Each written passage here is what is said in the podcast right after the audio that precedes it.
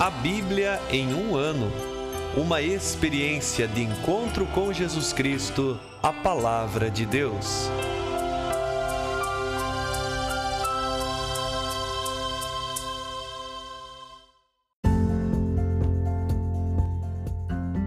Olá, eu sou Yuri, seminarista da Diocese de Ponta Grossa, Paraná. Você está ouvindo o podcast A Bíblia em um Ano. Usando um plano de leitura cronológico, vamos ler a Bíblia inteira em 365 dias, descobrindo como a história da salvação se desdobra e se atualiza em nossas próprias vidas e na vida da Igreja. Estamos usando a Bíblia Católica com a tradução oficial da Conferência Nacional dos Bispos do Brasil. Você pode baixar o plano de leitura completo por meio de um link que você encontra na página do Instagram a bíblia.em um ano ou no facebook.com barra seminário pg. Inscreva-se nesse podcast por meio da plataforma que preferir para receber as notificações diárias dos novos episódios.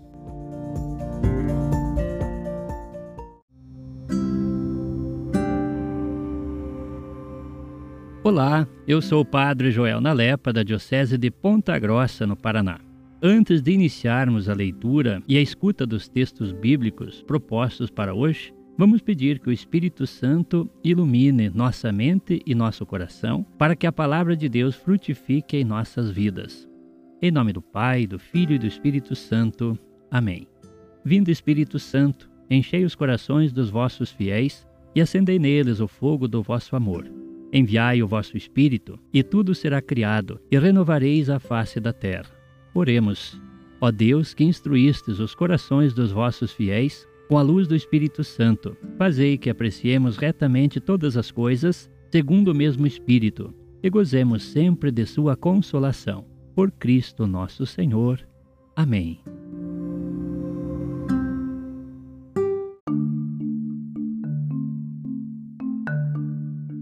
Estamos no dia 24 do nosso podcast A Bíblia em um Ano. Leremos hoje os capítulos 32 e 33 do livro do Gênesis. Entre outras coisas, veremos a famosa imagem da luta de Jacó com Deus. Também leremos do livro de Jó os capítulos 21 e 22. No capítulo 21, veremos uma resposta de Jó ainda ao discurso anterior de Sofar e em seguida veremos no capítulo 22 um terceiro discurso de Elifaz. E por fim leremos os capítulos 7 e 8 do livro do Eclesiastes. Gênesis capítulo 32 De manhã, Labão levantou-se, beijou as suas filhas e os filhos delas e os abençoou. Depois foi embora, de volta para casa. Jacó prosseguiu viagem e anjos de Deus vieram-lhe ao encontro. Ao vê-los, Jacó disse: Este é o acampamento de Deus. Por isso deu ao lugar o nome de Maanaim, isto é, acampamento. Jacó mandou adiante de si mensageiros a Esaú, seu irmão, na terra de Seir, nos campos de Edom. Deu-lhes esta ordem: Assim direis a meu senhor Esaú: Assim fala teu servo Jacó. Vivi como migrante com Labão e fiquei com ele até agora. Tenho bois, jumentos, rebanhos, escravos e escravas. Mandei informar meu senhor para que eu encontre graça a seus olhos. Quando os mensageiros voltaram, disseram a Jacó: Estivemos com teu irmão Esaú, e ele vem contra ti com quatrocentos homens. Jacó ficou com muito medo e angustiado. Dividiu sua gente o rebanho, o gado e os camelos em dois acampamentos, porque pensava: se Esaú atacar um dos acampamentos e o destroçar, talvez o outro fique a salvo. E Jacó disse: Deus de meu pai Abraão, Deus de meu pai Isaque, ó Senhor, que me disseste: Volta à tua terra e à tua parentela, e te farei bem eu não mereço toda a benevolência e toda a fidelidade com que trataste teu servo. Passei este rio Jordão trazendo apenas meu cajado e agora tenho dois acampamentos. Livra-me das mãos de meu irmão Esaú, pois temo que venha e mate as mães como os filhos. E tu disseste: Certamente te farei bem e tornarei a tua descendência como a areia do mar, mais do que se pode contar. Jacó passou ali a noite. Depois escolheu, do que tinha à disposição, um presente para seu irmão Esaú: duzentas cabras e vinte bodes, duzentas ovelhas e vinte carneiros, trinta camelas com suas crias, quarenta vacas e dez touros, vinte jumentas e dez jumentos. Confiou cada rebanho a um servo separadamente e lhes disse: Ide à minha frente, deixando espaço entre um rebanho e outro. Ao primeiro deu esta ordem: Se meu irmão Esaú te encontrar e te perguntar: De quem és, aonde vais e de quem é isso que vem à tua frente? Tu lhe responderás: É de teu servo Jacó é um presente que ele envia a meu senhor Esaú. Ele mesmo vem depois de nós. A mesma ordem deu ao segundo, ao terceiro e a todos os que levavam os rebanhos, dizendo-lhes: Assim falareis a Esaú quando o encontrardes, e direis também: Olha, teu servo Jacó vem depois de nós. Pois Jacó dizia consigo: Vou aplacá-lo como presente que me precede, e depois o verei pessoalmente talvez me seja propício. E o presente atravessou a frente dele enquanto ele passou a noite no acampamento. Ainda de noite, Jacó levantou-se e, levando consigo suas duas mulheres, as duas escravas e os onze filhos, passou o val do Jaboque. Jacó ajudou-os a passar a torrente e depois fez passar tudo o que era seu. Quando então ficou sozinho, um homem se pôs a lutar com ele até ao romper do dia. Vendo que não podia vencer Jacó, atingiu-lhe a articulação da coxa, e a coxa se desarticulou enquanto lutava com ele. O homem disse a Jacó: Deixa-me ir, pois já está rompendo o dia. Mas Jacó respondeu: Não te deixarei ir, se não me abençoares. E o homem lhe perguntou: Qual é teu nome? Jacó, respondeu ele. Mas o homem lhe disse: Doravante não te chamarás Jacó, mas Israel, pois lutaste com Deus e com os homens e prevaleceste. Então Jacó perguntou: Dize-me, por favor, teu nome. Mas ele respondeu: Para que perguntas por meu nome? E ali mesmo o abençoou. Jacó chamou esse lugar pelo nome de Fanuel, pois disse: Vi Deus face a face e minha vida ficou preservada. Quando passou por Fanuel, o sol despontou sobre ele. Como ele andava mancando por causa da coxa, os israelitas não comem até hoje o nervo ciático, na articulação da coxa, porque o homem havia atingido a articulação da coxa de Jacó no nervo ciático. Capítulo 33 Jacó ergueu os olhos e viu Esaú chegando com quatrocentos homens. Repartiu então os filhos entre Lia, Raquel e as duas escravas. Pôs na dianteira as duas escravas com seus filhos, depois Lia com seus filhos e por último Raquel com José. Ele mesmo passou à frente deles e prostrou-se sete vezes em terra antes de aproximar-se de seu irmão. Esaú correu ao seu encontro, abraçou-o, lançou-se a seu pescoço e o beijou. E puseram-se a chorar. Depois, erguendo os olhos, Esaú viu as mulheres e as crianças e perguntou: Quem são esses aí contigo? Jacó respondeu: São os filhos com que Deus agraciou teu servo. Aproximaram-se as escravas com seus filhos e se prostraram. Aproximou-se também Lia com seus filhos e se prostraram. Depois aproximaram-se José e Raquel e se prostraram. Esaú lhe perguntou: Que pretendes com toda essa caravana que encontrei pelo caminho? Ele disse: Encontrar graça aos olhos de meu senhor. Esaú respondeu: Eu tenho bastante, meu irmão. Fica como que é teu. Oh, não, respondeu Jacó. Se encontrei graça a teus olhos, então aceita de minha mão o meu presente pois vim à tua presença como se vem à presença de Deus, e tu me recebeste com agrado. Aceita a bênção que foi mandada a ti, pois Deus me demonstrou sua graça, e eu tenho de tudo. E tanto insistiu que Esaú aceitou. Esaú disse então: Vamos andando, eu te acompanharei. Mas Jacó lhe respondeu: O meu senhor sabe muito bem que as crianças são franzinas e que tenho comigo ovelhas e vacas com crias. Forçando a marcha, num dia todos os rebanhos morreriam.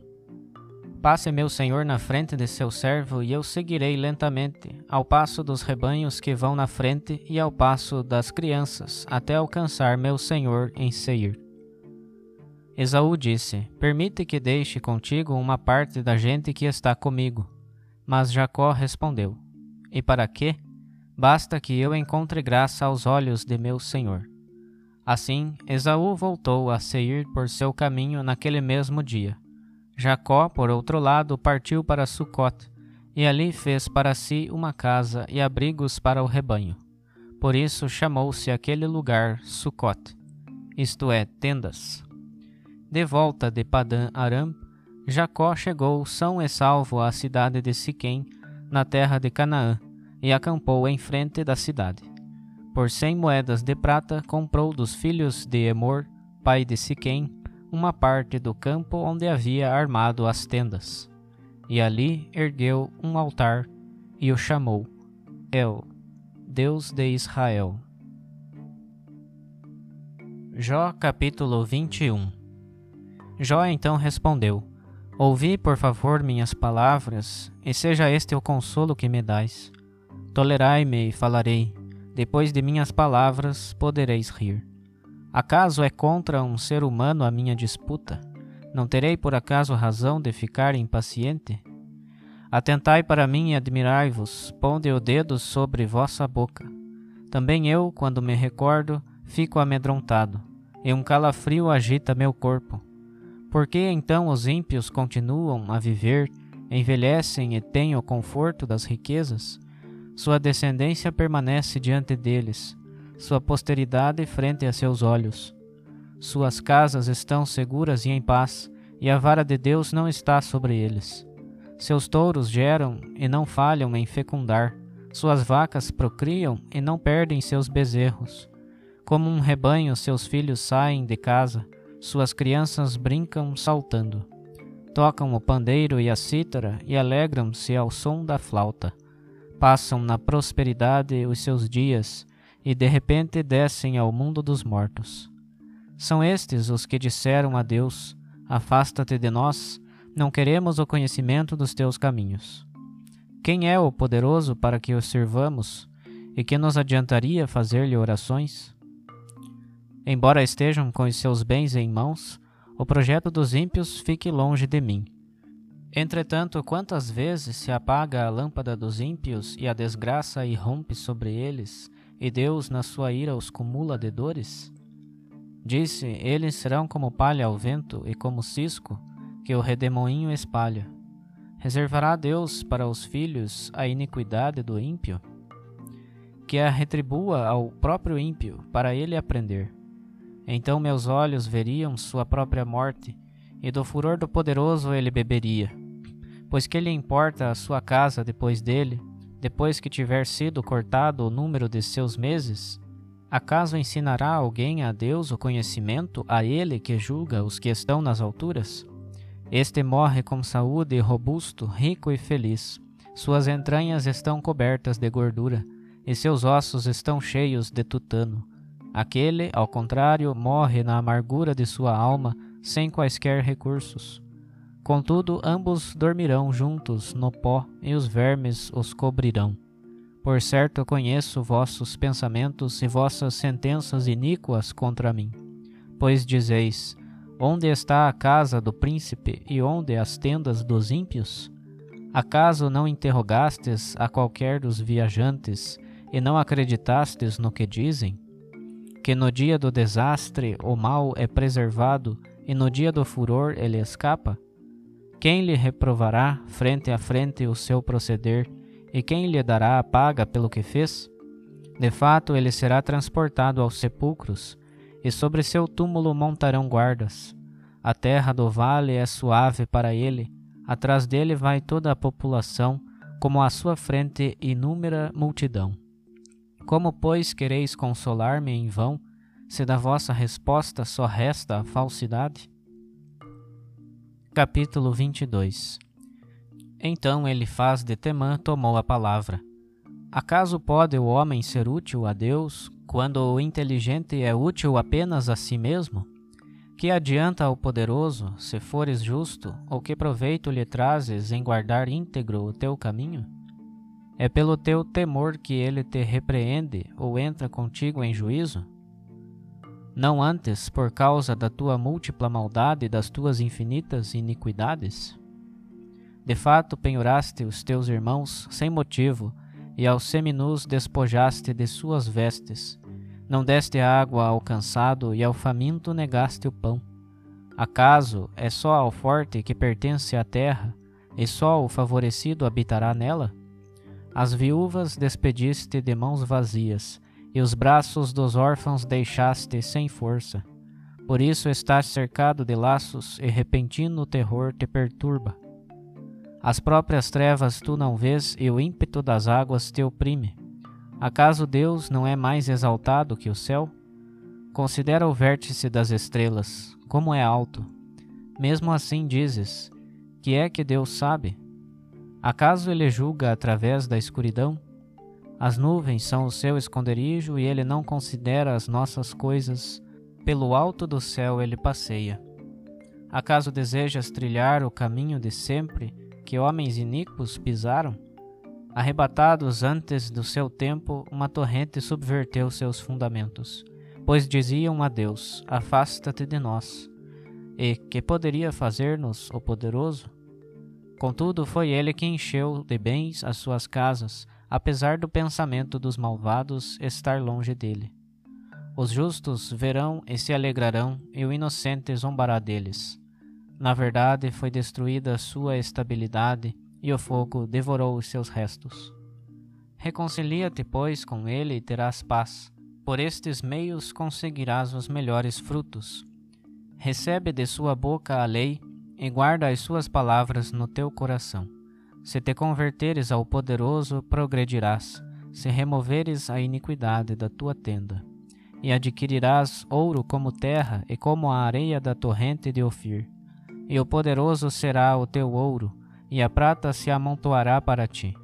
Então nadarás em delícias no poderoso, e elevarás a Deus o teu rosto, Suplicante lhe rogarás, e ele te ouvirá, e pagarás as tuas promessas.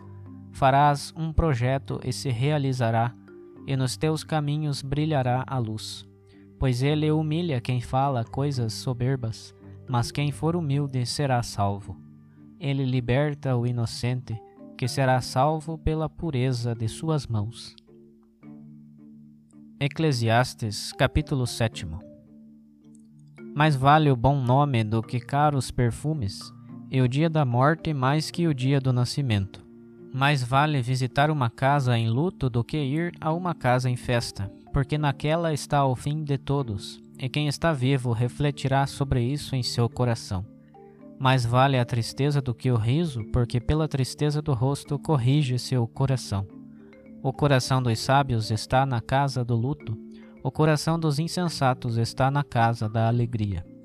É melhor ser repreendido pelo sábio do que alegrar-se como o canto dos insensatos, pois, assim como os gravetos crepitam debaixo da panela, assim é a risada do insensato, e isso também é vaidade.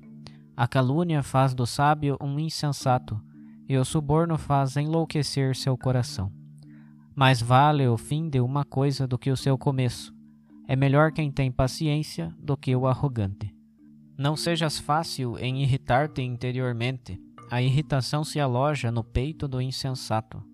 Não digas por que motivo os tempos passados eram melhores que os de agora, pois não é a sabedoria que te inspira essa pergunta. É boa a sabedoria como a riqueza, e é vantajosa para os que veem o sol. Assim como a sabedoria protege, também o dinheiro protege. A vantagem da instrução é que a sabedoria faz viver quem a possui. Contempla as obras de Deus. Ninguém poderá endireitar o que ele encurvou. Num dia feliz desfruta dos bens, e no dia da desgraça reflete. Deus fez tanto um como o outro, de tal modo que ninguém pode descobrir alguma coisa do seu futuro. Já vi de tudo em minha vida, vã. o justo que perece apesar da sua justiça, e o ímpio que sobrevive longamente apesar da sua maldade. Não sejas demasiado justo e nem te tornes sábio demais, porque arruinar-te? Não te excedas na maldade e nem te tornes insensato, porque morrer antes do tempo? É bom que segures isto que tens, e também não soltes aquilo. Quem teme a Deus, de tudo sai ileso. A sabedoria torna o sábio mais forte do que dez chefes numa cidade. Não há nenhum justo sobre a terra que faça o bem sem jamais pecar. Não des atenção a todas as palavras que se dizem, para que não venhas a ouvir teu servo falando mal de ti, pois tua consciência sabe que tu também falaste mal dos outros muitas vezes. Examinei tudo segundo a sabedoria e pensei: vou tornar-me sábio mas ela se afastou ainda mais de mim. O que aconteceu está longe, e a profundidade é grande. Quem a encontrará? Percorri todas as coisas com o meu espírito para eu conhecer e considerar e investigar a sabedoria e a razão. Então verifiquei que a impiedade é insensatez e o erro imprudência. E descobri: mais amarga que a morte é a mulher aquela que é uma armadilha, cujo coração é como a rede e cujas mãos são algemas. Quem agrada a Deus livra-se dela. O pecador, porém, será preso por ela. Eis o que descobri, diz o Eclesiastes, examinando coisa por coisa até chegar à razão daquilo que tenho procurado e ainda não achei. Entre mil, apenas um homem descobri, entre todas, mulher nenhuma. Eis a única conclusão a que cheguei Deus fez reto o ser humano, eles, porém, meteram-se em complicações sem conta. Capítulo 8 Quem é como o sábio, e quem conhece a explicação das coisas? A sabedoria ilumina o rosto da pessoa e abranda a dureza de sua face. Observa o que diz o rei, e por causa do juramento feito diante de Deus, não te apresses em sair da sua presença não persistas numa causa má, pois ele fará o que bem quiser. A sua palavra é cheia de poder, e ninguém pode dizer-lhe: Por que procedes assim? Quem observa o mandamento, nenhum mal sofrerá. O coração do sábio conhece o tempo e o julgamento. De fato, para todas as coisas há tempo e julgamento, e a aflição do ser humano é grande. Ele não sabe o que vai acontecer.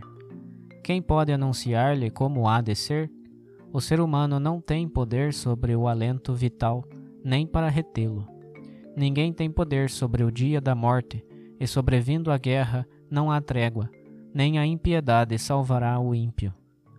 Considerei essas coisas todas ao aplicar minha atenção a tudo o que se faz debaixo do sol, enquanto uma pessoa domina outra para arruiná-la. Vi também ímpios sepultados com cortejo desde o lugar santo, e na cidade caiu no esquecimento o que eles fizeram. Isso também é vaidade, pois uma vez que não se profere logo a sentença contra as obras más, o coração dos filhos de Adão está todo voltado para praticar o mal. Um pecador prolonga a sua vida mesmo que cometa cem vezes o mal. Mas eu sei, por outro lado, que acontecerá o bem aos que temem a Deus, os que respeitam a sua face. Não haverá felicidade para o ímpio, e como a sombra não prolongará seus dias, pois ele não teme a Deus. Há outra vaidade que acontece na terra. Há justos, aos quais acontecem males, como se tivessem praticado as obras dos ímpios, e há ímpios aos quais tudo corre bem, como se tivessem praticado as obras dos justos. Pois também isso julgo uma grande vaidade. Quanto a mim, louvo a alegria, pois nada existe de bom para o ser humano debaixo do sol, a não ser comer, beber e divertir-se. É só isto que ele tira do seu trabalho nos dias de vida que Deus lhe dá debaixo do sol. Apliquei meu coração em conhecer a sabedoria e compreender a tarefa que se realiza sobre a terra, pois os olhos humanos não veem repouso nem de dia nem de noite. E compreendi que o ser humano é incapaz de descobrir alguma razão de todas as obras de Deus de tudo o que se realiza debaixo do sol. Por mais que trabalhe pesquisando, menos descobrirá. E mesmo que um sábio diga que conhece, não poderá verificar.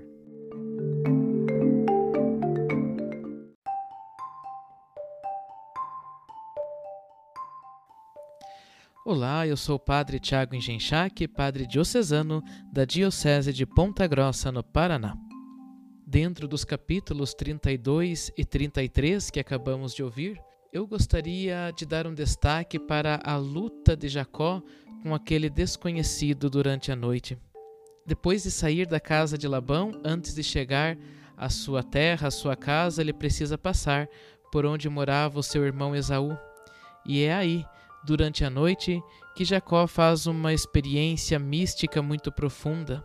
Um desconhecido se aproxima e começa a lutar com ele. E nessa luta, o desconhecido não podia vencer Jacó, então o atinge na coxa, ferindo-o. E ainda diz a Jacó: Larga-me, pois já surge a aurora.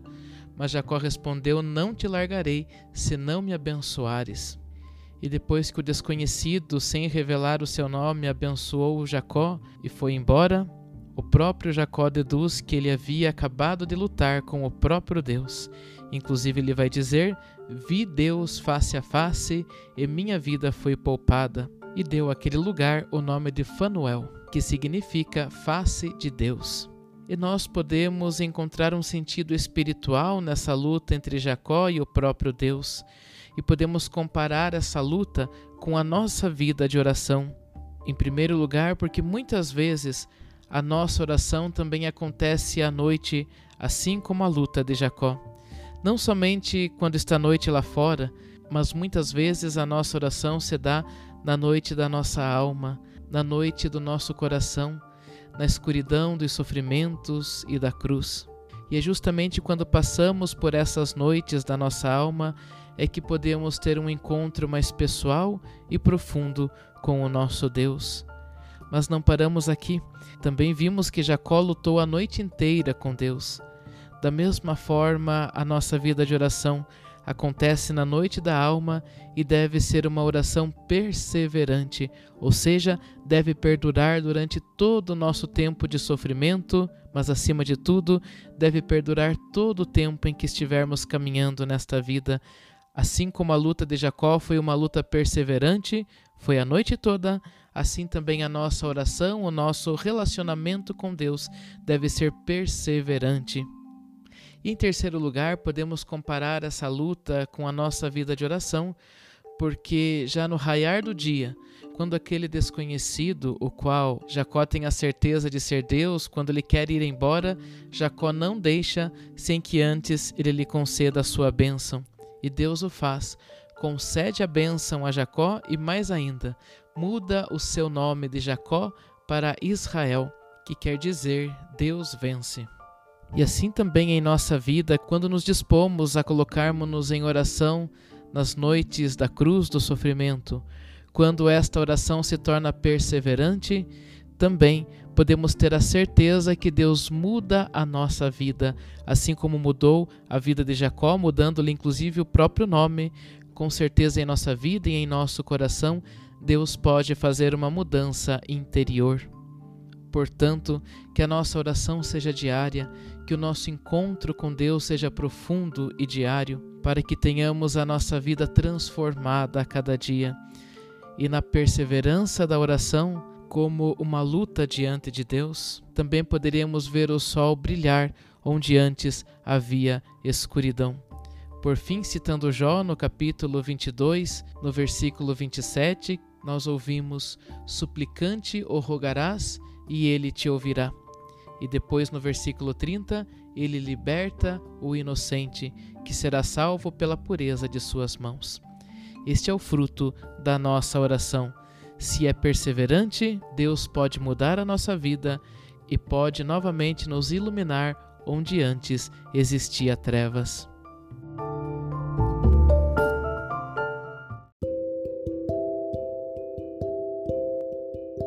Querido irmão, querida irmã, após a leitura e a meditação da palavra de Deus contida na Sagrada Escritura, Peçamos que o Espírito Santo inspire as nossas ações a partir do mistério de Jesus Cristo, o Verbo encarnado. Oremos. Ó Deus, concedei ao vosso povo alimentar-se cada vez mais da vossa palavra e nela encontrar a fonte da vida.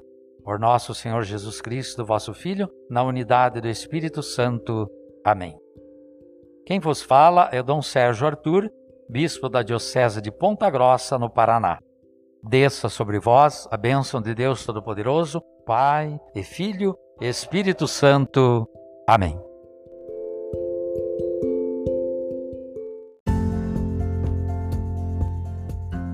Você acaba de ouvir mais um episódio do podcast A Bíblia em um Ano.